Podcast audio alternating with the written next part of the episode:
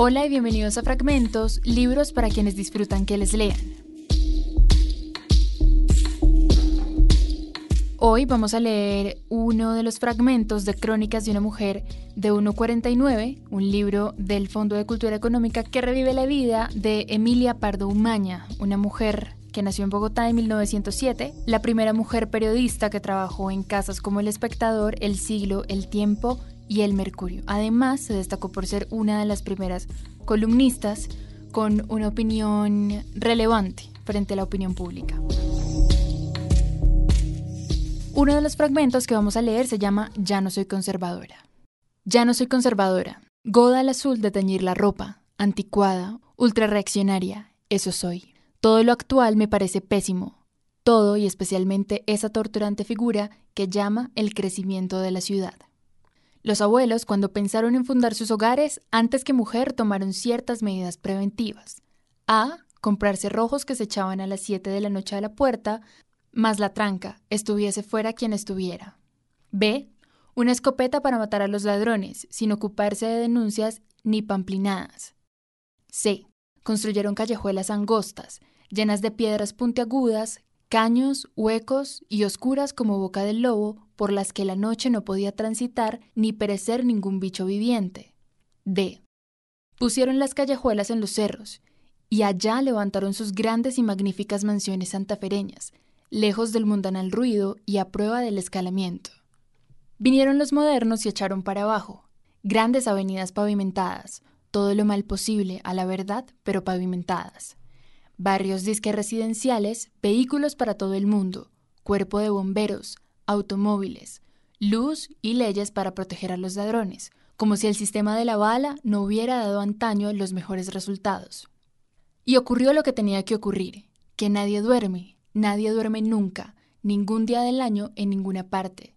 Los nervios de los ciudadanos están destrozados por el ruido, de día imposible, de noche infernal.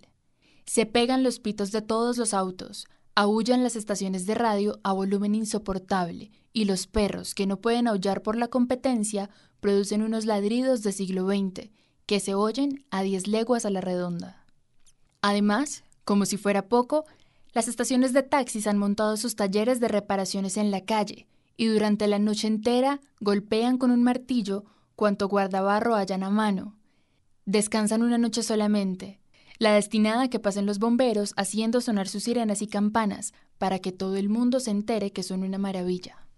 En fin, era catastrófico, pero relativamente soportable, teniendo en cuenta que el total de los ciudadanos estaba en las mismas. Lo que se ha hecho exasperante, intolerable, abusivo y monstruoso es saber que un sector de la ciudadanía que no paga impuestos especiales, es inevitable, duerme, sí, Duerme a pierna tendida las 365 noches del año. ¿Imposible? Esta familia, amiga mía, vivía en una calle con carrileras, vale decir, con contravías. El marido cada día llegaba más ojeroso, más pálido, más acabado. Era como una vela que se extingue. Bueno, resolvieron trastearse y llegaron a una calle de tránsito automobiliario. A los cinco días estaban como un mecho que se acaba. Trastearon otra vez y a cada lado de la casa les quedó un café de esos tan hospitalarios que están abiertos toda la noche. En ambos había un radio de primera clase, en ambos billar, en ambos un enérgico dueño que gritaba ¡Ey! ¡Oiga! ¡Que una bavaria para el señor! Trastearon nuevamente al infierno de lejos, al último barrio residencial, y había que oír los perros, las alarmas, los gritos de los vecinos, cada vez que entraban los ladrones. El marido ya era como un pábilo. Materialmente parecía un fantasma dibujado por Jardiel Poncela.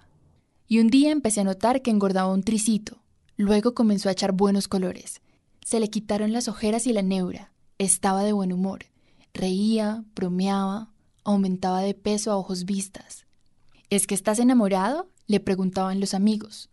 ¿Tomas algún reconstituyente ignorado? ¿Con que te tapas las ojeras? ¿Te divorciaste? Apuesto que heredaste de tu tío rico, ¿no? Al fin, ayer, tras una labor diplomática sumamente larga y hábil, me hizo la confidencia. Es que duermo.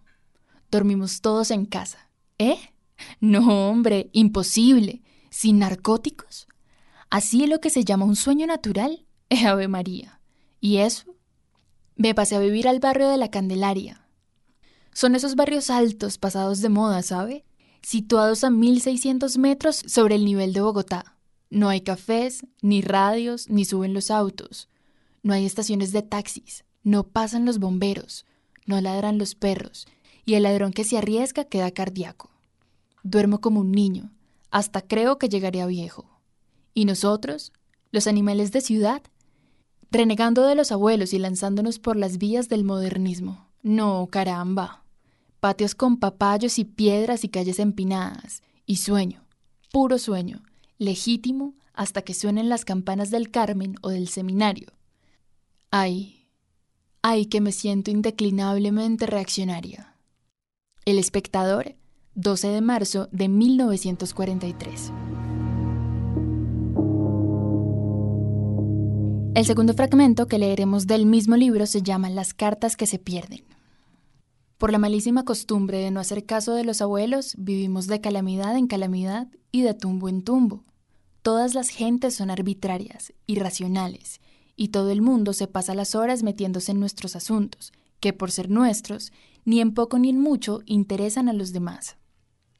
Cada día aumenta la desconfianza hacia los gobiernos, los diferentes sistemas políticos, las naciones vecinas, los propietarios del hotel y los botones que hacen los mandados. Pero si todo el mundo no es tan malo, ¿cómo no? Y entonces, ¿por qué se ocupan eternamente de retener nuestras cartas, las que nos llegan o las que enviamos, leerlas y al final perderlas? Vivimos entre gente incalificable.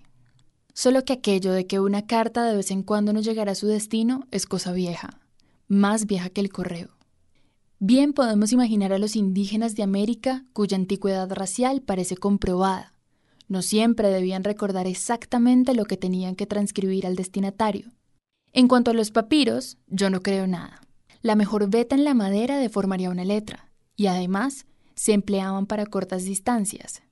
Ya establecido el correo, los bandidos seguramente atacaban las diligencias sin cuidarse mucho de llevar luego las cartas a sus destinatarios. Y si mataban, como era de uso de gentes, que también ha cambiado, a todos los ocupantes de la diligencia, no veo a los bandidos procurando poner el correo a salvo. ¿Y entonces qué se hacía aquella romántica carta de amor que llevaba la diligencia? ¿Y la del señor pidiendo un ascenso? ¿Y la del campesino solicitando un burro que no corcoveara? ¿Y la marquesa que pedía fondos para una partida que levantara Miguelín el Cojo para las guerras carlistas? pues todas esas cartas y muchas más se perdían, como ahora. Pero los abuelos, cuando tenían noticia de que una misiva no había llegado a su destino, levantaban filosóficamente los hombros y decían con campo amor, las cartas que se pierden se deben perder. Ahora nos ha entrado la idea de que las cartas no se pueden ni se deben perder jamás, y que si tal ocurre, alguien las abre, se empapa de su contenido, lo somete a un cónclave secreto y claro, la carta no llega a su destino, excepto una que otra que se queda fuera del saco al ir a meterlas a la calle. Pues hoy, como ayer y mañana, los repartidores que se quedan embobados en cuanto ven a su novia, ponen los ojos en blanco y la carta en el buzón, se atinan en el buzón de nuevo. Y como casi nunca atinan, la meten por el primer ventanuco de un sótano. ¿Y por qué se pierden las que traen dinero? Ah, eso sí porque las abren, pero no es con mala intención, es solamente para sacar el dinero excepto Inglaterra, que yo sepa. Ese buen olfato y mala costumbre lo tienen todas las naciones de la Tierra. El tiempo, 20 de diciembre de 1949.